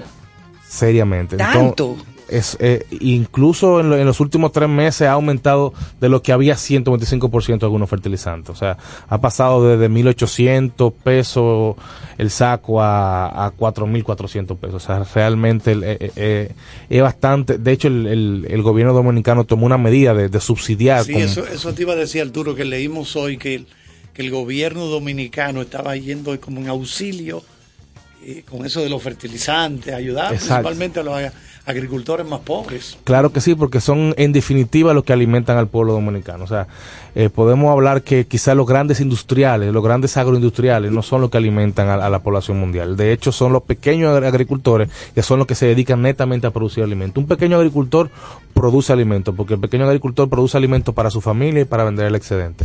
Los productores grandes, por ejemplo, si nos vamos a Brasil, la- una gran superficie de, de producción de maíz se va al biodiesel no es producto que se consume. Esos son los grandes industriales. El pequeño agricultor, el que tiene 5 telas de tierra, 10 telas de tierra, siempre produce alimento. Y ese pequeño agricultor se ve enfrentado al, al, al, al alza de los precios de la energía, se ve enfrentado al alza de los precios de los fertilizantes, tiene poco acceso a financiamiento, tiene poca capacitación y eso hace de que ponga una presión al precio de la, de la alimentación. Una pregunta, ¿no hay un, no hay por ejemplo una alternativa paralela? Para ayudar a fertilizar la tierra Muy o buena ayudar, pregunta. ayudar a que a que puedan eh, eh, poder seguir haciendo sus producciones, pero con ese tipo de aumento, pues Sí, eh, porque eh, justamente en Cuba yo leía, el país que tenemos invitado, que ellos eh, trabajan su agricultura con fertilizantes lo más naturales posible. O sea, a- te ponía el ejemplo hasta de las de las lombricitas, de la- todo lo que usaban bien natural esa fibra. O sea, como Ujú. ¿Qué- Cuba- sumándome ¿Qué alternativa hay? Cuba es uno de los países también obligado por, el, por los bloqueos que han, que han recibido históricamente. Sí. Eh, se han, se han, se han eh, ido hacia la, hacia la agricultura ecológica, la agricultura orgánica. Entonces eso, eso ha aumentado mucho. De hecho hay muchas investigaciones. Me ha tocado compartir con algunos doctores en algunos congresos internacionales que, que ya tienen una vasta experiencia en ese ámbito de conseguir buenos rendimientos eh, haciendo agricultura orgánica. La agricultura orgánica es básicamente no aplicación de químicos, o sea, hacer un cuidado, una agricultura sostenible pero eh, el gran grueso de la, de la alimentación dominicana no, no es bajo ese sistema. Eh, creo que es una gran oportunidad para llevar a los agricultores a que ellos cada vez empiecen a, a depender menos de lo que son la- las fertilizaciones químicas. Eh, también hoy en día la tecnología nos permite hacer un uso eficiente de estos insumos. Están lo, lo que son los satélites. Los satélites eh, entregan imágenes de, de los cultivos cada, 15, cada 10, 15 días y podemos monitorear rápidamente qué lugar necesita más nutrientes, qué lugar necesita menos nutrientes. Los drones también están entregándonos imágenes más, incluso más precisas que las de satélite. Estamos aplicando los productos a través de los mismos drones. Tenemos sensores que yo con una gotita de, de savia de la hoja me permite saber cuál es el porcentaje en, en parte por millón de, de, un, de un- de un- de un nutriente en sí. Y eso nos permite a nosotros hacer un uso eficiente.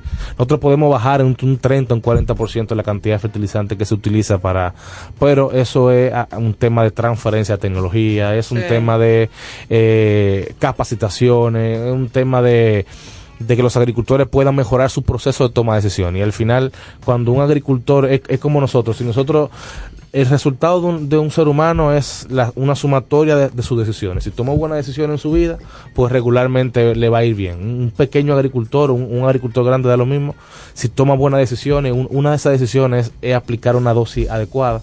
Y eso le permite tener un costo muy ajustado y tener buenos rendimientos. Arturo, la- eh, todo el mundo está preocupado siempre porque la tierra se cansa. O sea, la tierra tú no puedes explotarla, explotarla, explotarla indefinidamente. O sea, ¿qué se hace para, vamos a decir, ubicar un trabajo determinado en una tierra?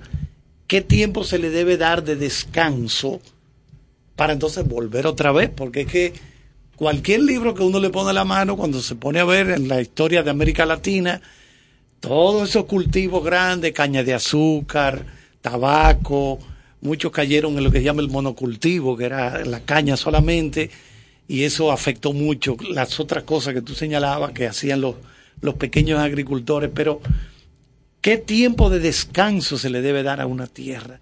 Porque no se debe llenar nada, que, que fertilizante, fertilizante, va a llegar un momento en que lo, lo que vamos a comer es pesticidas y, y químicos. Sí, regularmente lo, lo que lo que se estila quizá no, no, no, darle tanta importancia al tiempo de descanso, sino a la rotación del cultivo. Como usted muy, bien lo explica, la, la, el monocultivo desgasta los suelos, porque los cultivos eh, su- absorben su nutriente de forma pareja y, y desgastan mucho el suelo.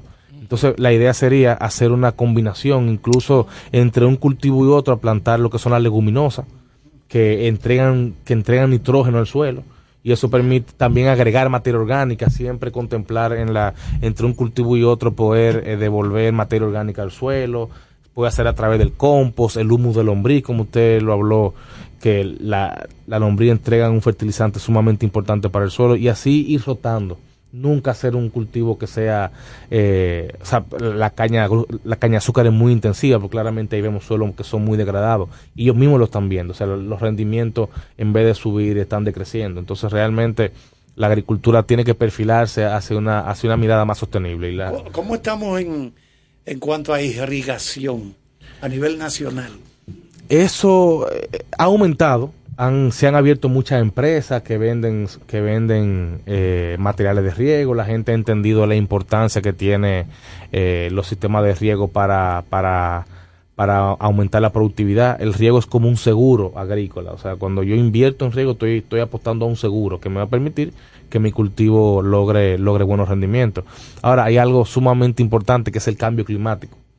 Estamos hablando que el cambio climático, como dijo el presidente Piñera de Chile, dejó de ser una amenaza y se convirtió en una realidad.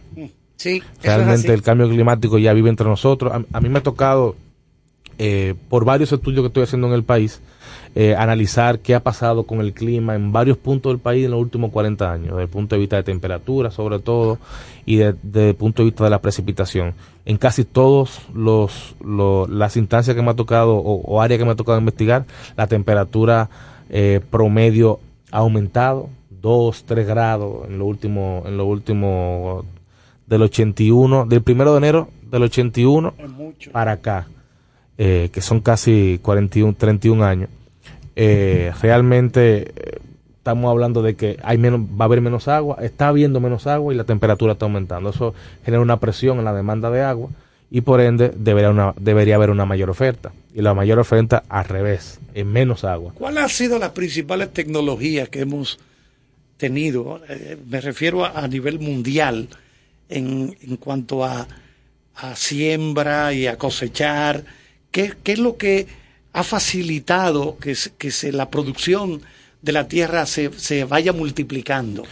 Hay algo que, que, que se llama la, la se llamó la revolución verde, que empezó por ahí por la década de los 70, que fue eh, la, intensificación de la, de, la, de la maquinaria agrícola, o sea, el, empezar a trabajar con cosechadoras, empezar a trabajar con máquinas sembradoras, el empezar a fertilizar, el, empezar a trabajar con, con agroinsumos que combatían enfermedades, que combatían eh, plagas y eso eh, disparó lo que fue lo que son los rendimientos por hectárea de los principales cultivos mundiales, la soya, el maíz, el trigo, el arroz.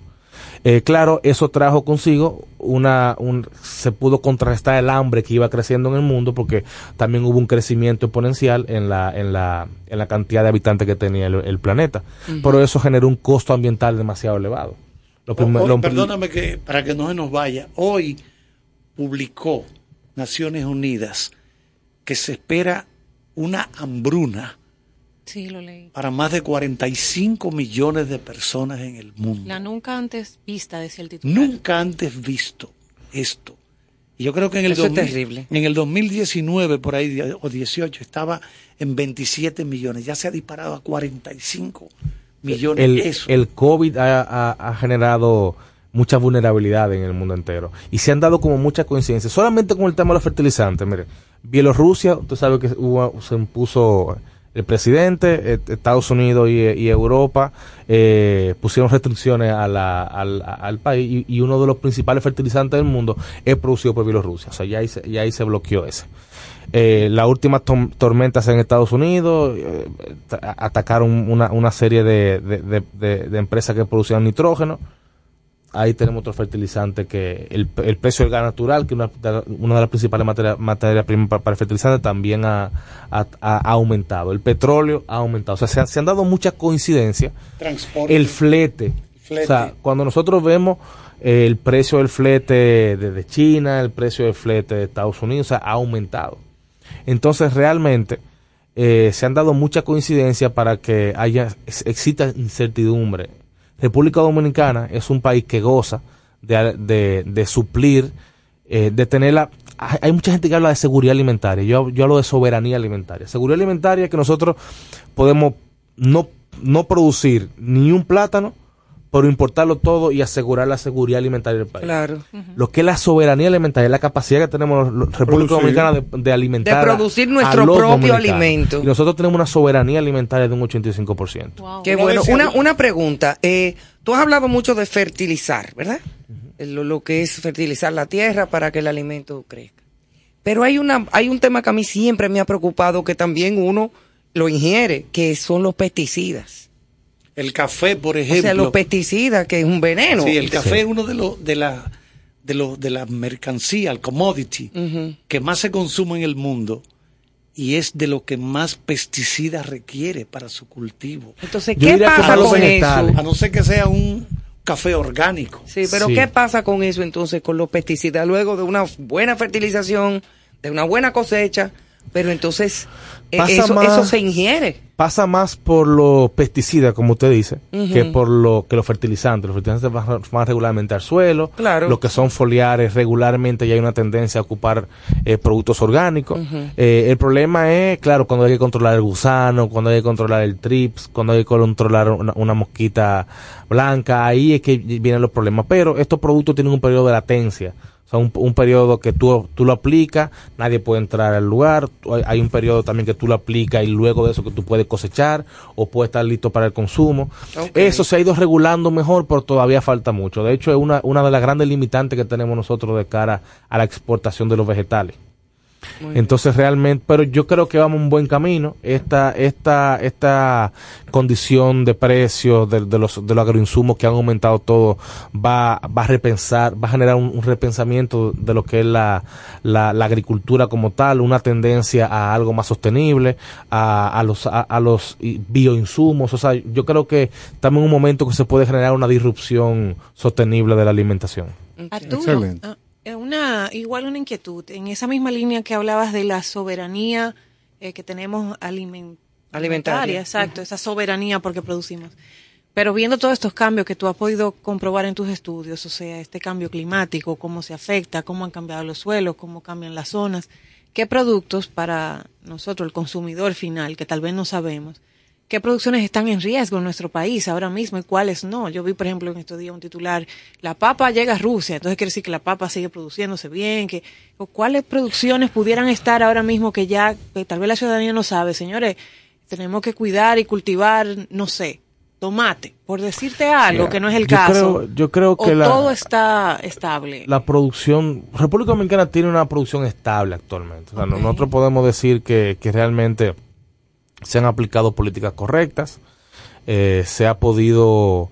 Los, República Dominicana es un país bendecido. Yo no, no, Eso iba a decir, no sé cómo lo logramos siempre, pero siempre estamos... Hay países que, que, la- que han tenido mucha mala suerte y República Dominicana realmente es un país bendecido. Sí, tiene gente, tiene tierras muy fértiles, siempre tenemos agua disponible, pero se va escaseando. Los Todo ciclones, los Todo ciclones nos perdonaron una vez más. Una vez más, pero cuando, pero se- siempre sabemos cuáles son los lugares que se inundan y son los mismos que se siguen inundando siempre. O sea, hay un tema de visión a largo plazo, porque la, la política pública se divide en tres. Está la acciones inmediatas, o sea, que yo tengo que ah, hacer un proceso de compra, lo que sea, para resolver algo.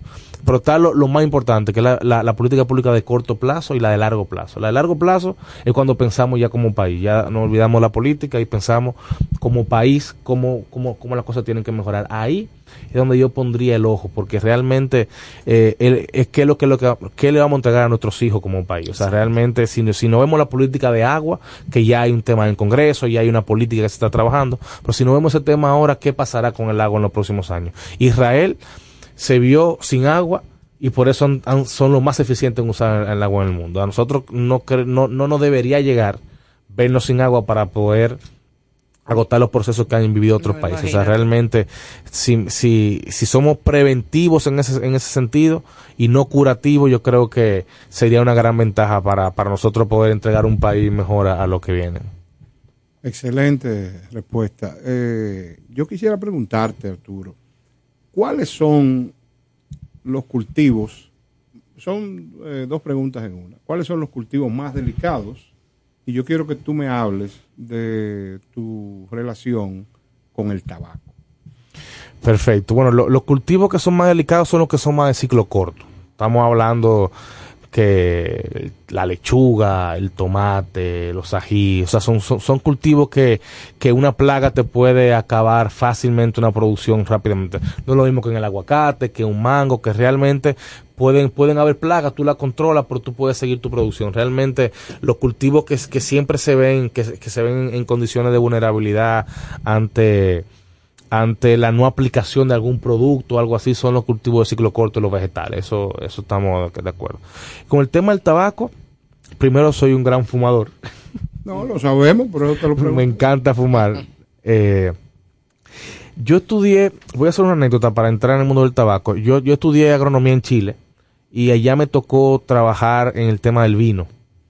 Y en el vino hay un concepto que se llama terroir, el terroir, ter- terroir o terruño, que es la relación que hay entre el clima, el suelo, la, la vito, la planta de uva, la tradición que hacen que una botella de vino sea única en el mundo. O sea, tenemos un, un- vamos, vámonos cerca a California, en Napa, tenemos un, un- un- el Valle de Napa, tenemos un Cabernet Sauvignon plantado en un lugar y tenemos en el mismo valle, pero en otra finca, el mismo Cabernet Sauvignon y tienen sabores distintos. Cuando uno, cuando uno siente el vino en boca, uno siente quizá más cuerpo, menos cuerpo, quizá podemos sentir un poco de astringencia.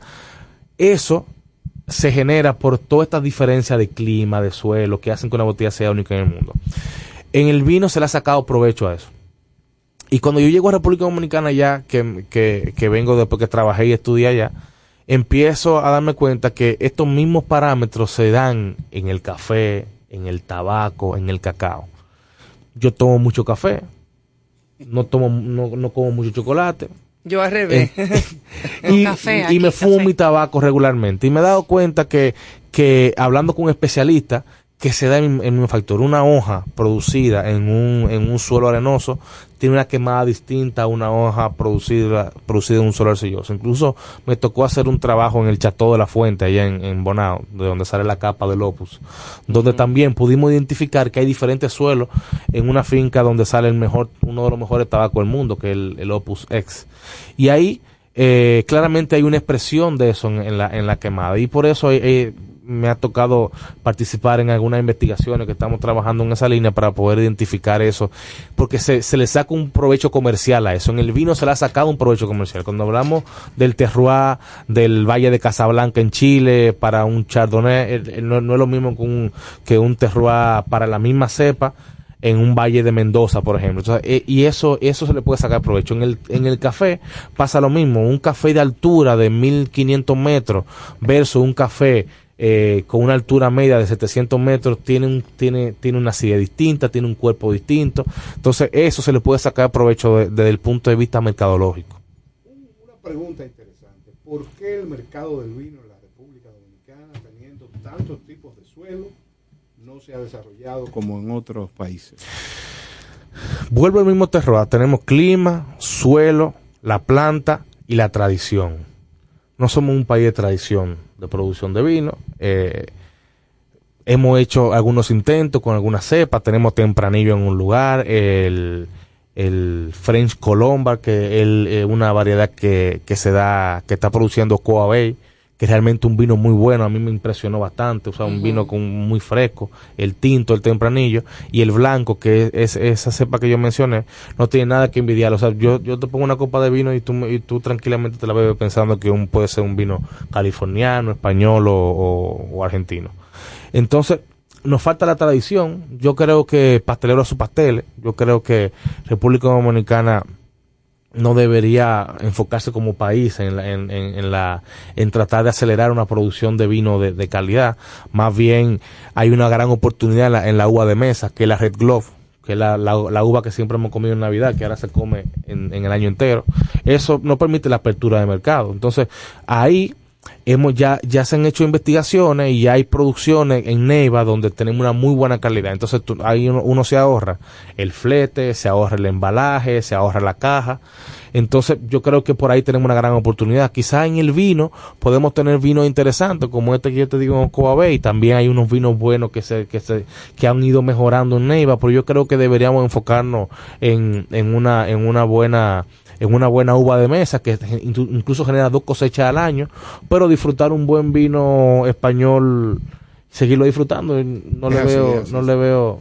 Tú como, como, como estás hablando de uvas ahora, yo quisiera solamente que me explicara cómo es el asunto ahora con las uvas de mesa. O sea, eso que uno se come, lo que tú acabas Ajá. de decir. Que hay uvas que tienen semilla y otras no.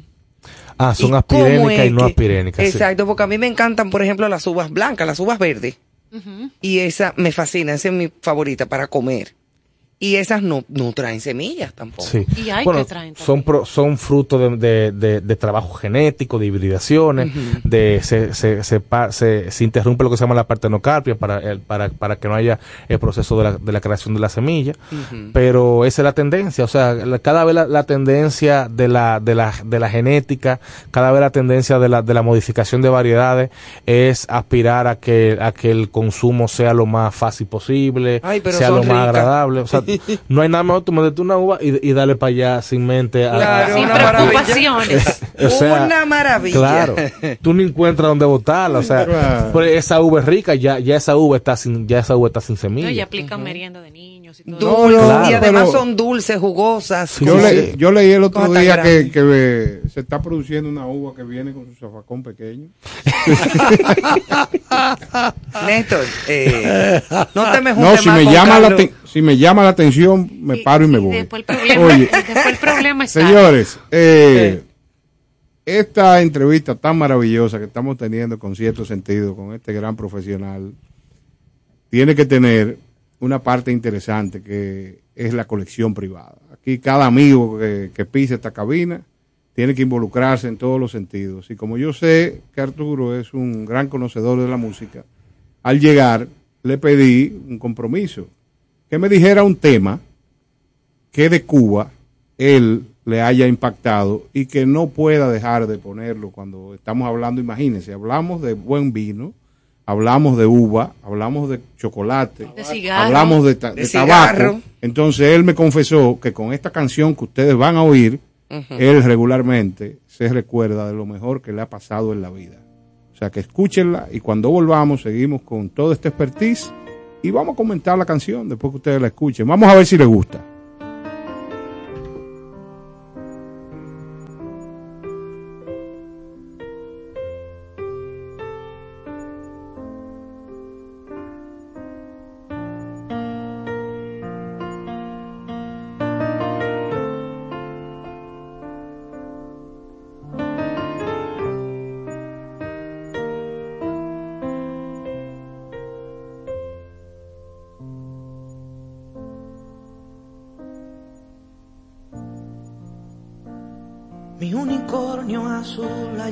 Se me perdió.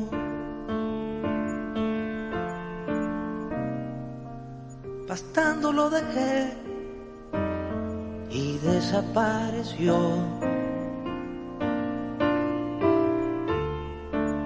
Cualquier información, bien la voy a pagar. Las flores que dejó no me han querido hablar.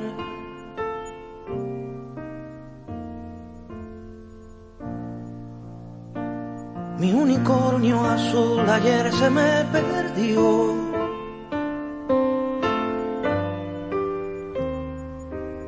No sé si se me fue, no sé si se extravió. Y yo no tengo más que un unicornio azul.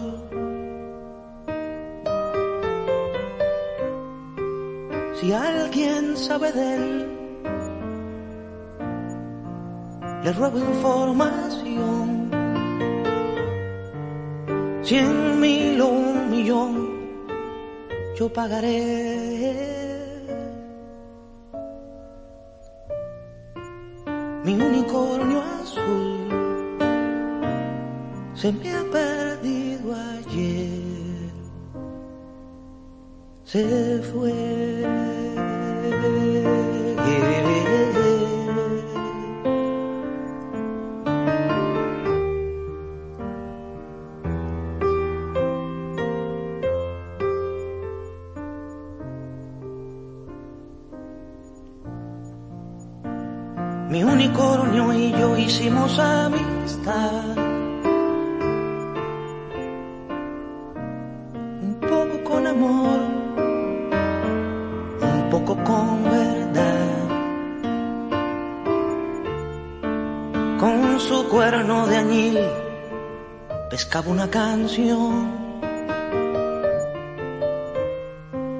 Saberla compartir era su vocación.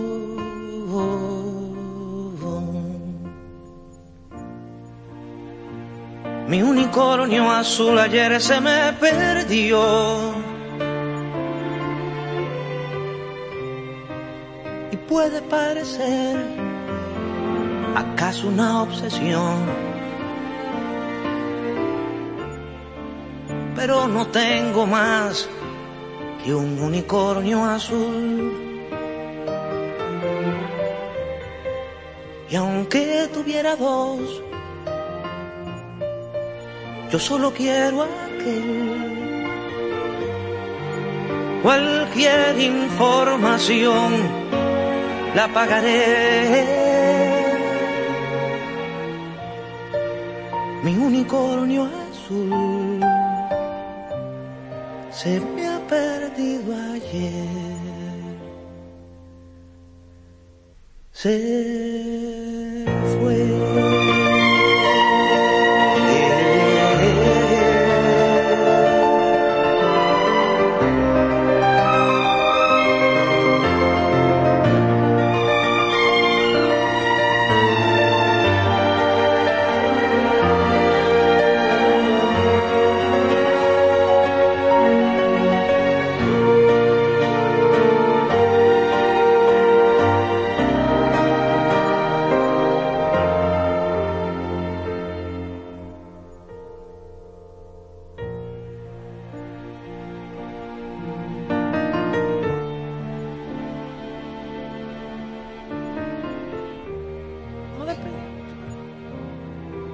Bueno, señores, esta canción dedicada al ilustre José Antonio Rodríguez, que debe de estar en sintonía con un grupo de legionarios que lo siguen a él y, como yo lo sé, también siguen esta canción. Bellísima. Arturo, bellísima. déjame saber qué influencia en ti, usted es un tipo joven, pero eh, conocedor de buena música, tiene la música cubana.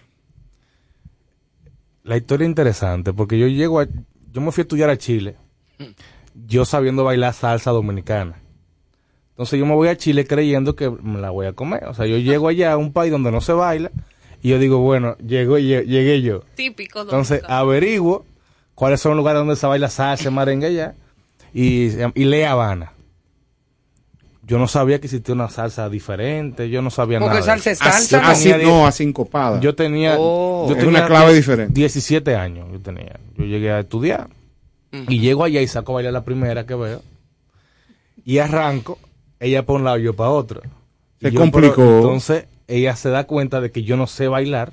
Y tú te das cuenta de que ella tampoco. Eh, no, no, que ella Ah. sabe más que yo una salsa que no, que no, Que es, la no que, es la que tú que te ella no sabes. estaba Que él está a otro ritmo. con mi salsa, sino era la de ella. Entonces ahí me, me- me encuentro de frente con la salsa cubana y con la y con la, una forma de bailar distinta a la que yo no. Pero yo tuve que aprender a bailar esa, esa salsa para poder eh, convivir en un medio donde la donde eh, Claro. Pero venga acá, no fue a estudiar que usted fue. Yo fui a Sí, pero bailaba también. de lunes a viernes, de 8 a 6 de la tarde, pero había un viernes y un sábado. A las seis y media ya arrancado. Que ya había que buscar qué hacer. Que Y realmente. Conocer la y, cultura. y realmente yo me metí en ese mundo cubano porque allá la, el- la- la, eh, ha- hay muchos cubanos, tienen muchos lugares donde, donde bailar y realmente todo el chileno que iba ahí aprendí esa salsa y a mí que me tocaba a mí. pues, Y también. realmente el chileno no baila. por, de por sí No, como que no, No. son gente de... Pero ellos tienen un tipo de baile que se llama la cueca, que es un baile que simula el cortejeo de la gallina con, del gallo con la gallina. Anda. Que no es, no, es, no, es un, no, es un, no es un baile para nada sexy. hemos Ni, ni, perdido. ni, no- ni yo le voy a enamorar a usted con ese baile, ni usted a mí. No, nunca Pero- en la vida ni te atrevas. Pero tengo. yo Me gustó tanto que yo hasta gané segundo lugar de, en la universidad. Con ese baile. Con ese De baile. la cueca. Porque lo encontré fácil. Ah, pero usted es un coreógrafo. Una cosa fuerte. Ya yo venía, ya yo venía de, de la salsa de aquí, el merengue. Salsa y cubana. Santiago, yo soy de Santiaguero, parejero, carajito. Y eso nos permitía ya a los 15 años tener que saber bailar todo. Oh, claro. Entonces yo llego a un Chile medio atrasado en ese sentido y yo veo este, este bailecito que son dos dos para adelante y dos para atrás, un brinquito y una vuelta y es yo, no, pero este es mi baile. El baile del me pollo. El baile del pollo. Lo perfeccionó. Y, me metí- oye, me- y yo hasta le, hasta le puse un chin de más con la sabrosura que uno tiene aquí. Imagínate. Oye, pues yo segundo, el que me ganó es porque era... El que se inventó el baile. Sí. El inventor. Porque, Mira. óyeme, pero es verdad, o sea, yo no he visto como ningún No, no, no. chileno, no. digo, a menos que sean ya bailarines El, clásicos el baile, el baile o algo por- así. cuando tú lo ves los profesionales es muy bonito. De hecho, hay un- ese baile es a caballo también. Yo nunca he visto la, la salsa bailando la- arriba de un caballo. Por ese baile yo lo he visto bailando a caballo. Eso es complicado. Y realmente muy bonito. O sea, el caballo haciendo los pasos. Ay, eso sí tiene que hace- ser bellísimo. Bellísimo, bellísimo. Claro, no, porque yo eso es otra cosa. Claro que ya ahí es el caballo el que Eso baila. es lo que hablábamos el viernes. Donde llega la cultura, marca diferencia. Marca diferencias, exactamente. Entonces yo ahí le, yo le puse un chin de más y con Y mi te la sabrosura ahí, comiste. y, se, y se- me ganó, pero pues, el tipo Segundo bailaba de verdad. lugar. A todo el que bailaba un chin, me lo llevé. y nunca diste una demostración de un merengue bien bailado. Allá muchísimas veces, múltiples Ah, veces. porque eso sí me imagino que el merengue es el merengue. O sea, el que baila merengue, baila merengue donde sea. No, no, no, claro. Y bueno, la información que tenemos, que sus padres tuvieron que traerlo de allá. ¿Por qué? Porque estaba acabando Ah, con el merengue. ya. Sí, sí, porque- Él Y sembraba y. Lo trajeron, lo trajeron. Venga a trabajar. Sembraba y bailaba. No, no, sí, sí, sí. No, me- Llegaron yo, los boletines de baile y no yo de bien la mi sábado carrera. me iba a bailar mi salsa y mi merengue siempre. Eso, no, eso bueno, no fallaba. bueno. Digo, pero es que eso es el equilibrio, viejo. Claro, porque el que estudia nada más se funde. Pregúntale a Carlos. No, es que uno, uno, uno se recuerda, mira, yo no, y para, y, y cierro con esto, el tema de la comida, por ejemplo, para un dominicano. Ujú. O sea, yo, yo llegué a dar dos horas y media de mi tiempo, de mi vida, atrás de un plátano maduro. Ay, No, tú estás...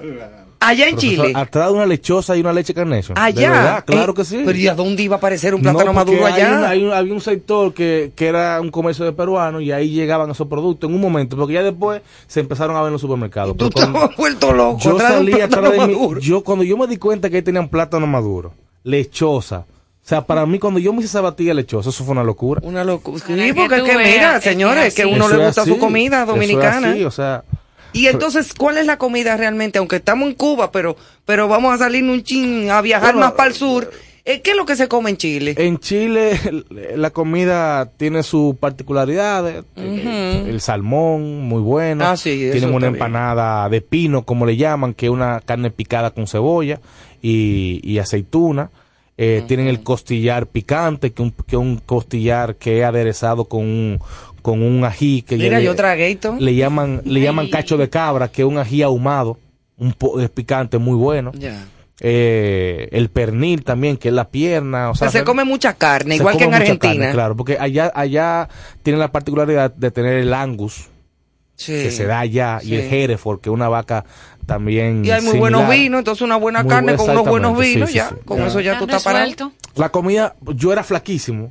Yo, te- yo, yo- porque yo nunca me adapté a esa comida. También uno era un pobre estudiante. si tú no- saliste a no buscar tenía- Sí, los recursos necesarios para... Estamos Mira, claros. si él, entendemos, te entendemos. si él salió a buscar ese plátano maduro, Y esa lechosa. Ah, no, es no, porque no. él no estaba conforme, ¿no? Pero ida y vuelta, cinco Y arroz horas. con habichuela, ¿te te hacían? Bueno, ya después empezaron a aparecer un cierto restaurancito de algunos dominicanos y uno se metía allá de boca. Oh, pero claro.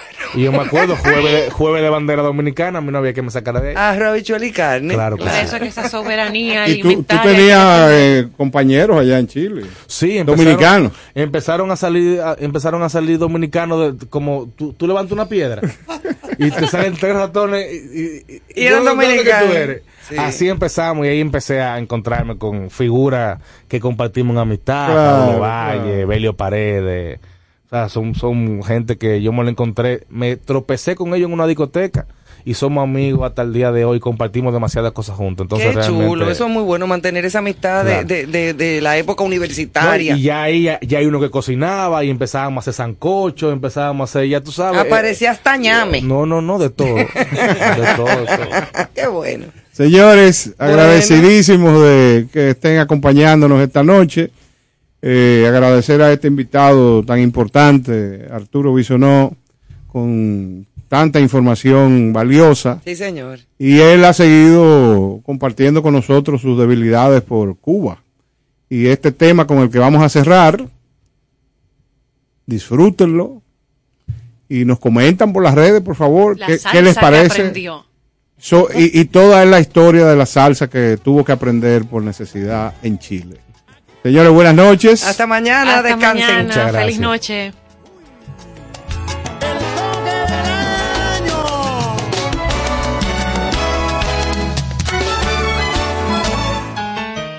Guaguán fue mi niñez, Belén mi complicación, Cayo Benzo mi enredo, los sitios mi madurez, ah, y Buena Vista me dio la luz, eh, eh, Belén la confirmación, el cerro me dio la llave, la víbora me dio su amor, yo soy el hijo de un fundador que siempre soñó cantar con el tren es usted, Señor, que ese sueño a mí se me dio.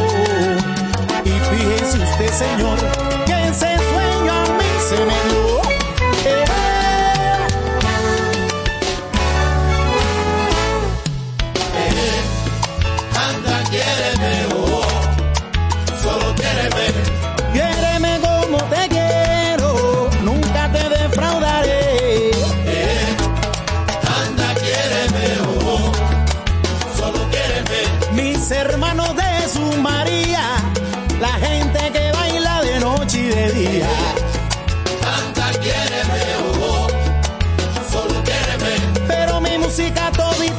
vas a aprender.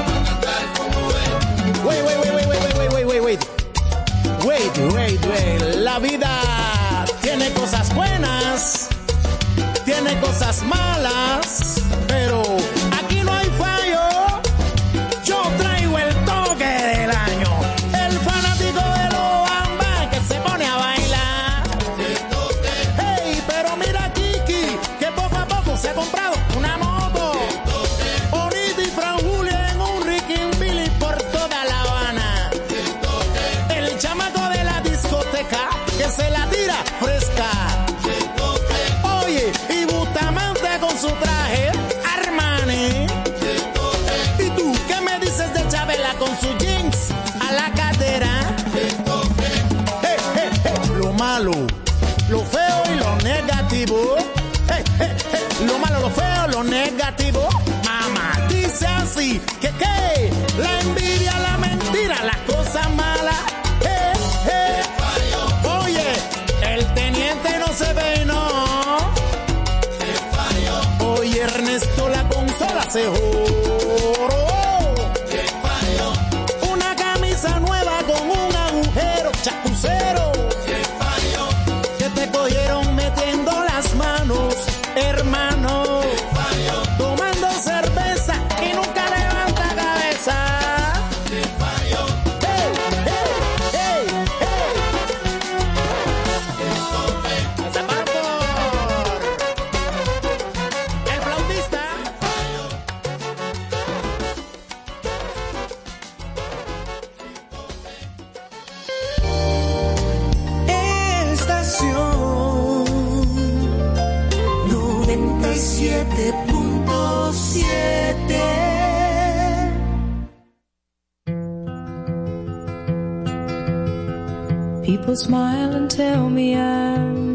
Lucky one. And we've just begun. I think I'm gonna have a son. He will be like him and me, as free as a dove, conceived in love. The sun is gonna shine above. And even though we ain't got money, I'm so in love with you, honey. Chain of love. And in the morning when I rise, bring a tear of joy to my eyes and tell me everything's gonna be alright. Love a guy who holds the world in a paper cup. Drink it up. Love him and he'll bring you love. You find he helps your mind, better take him home. home. Yeah, don't you live alone. Try to earn what lovers own.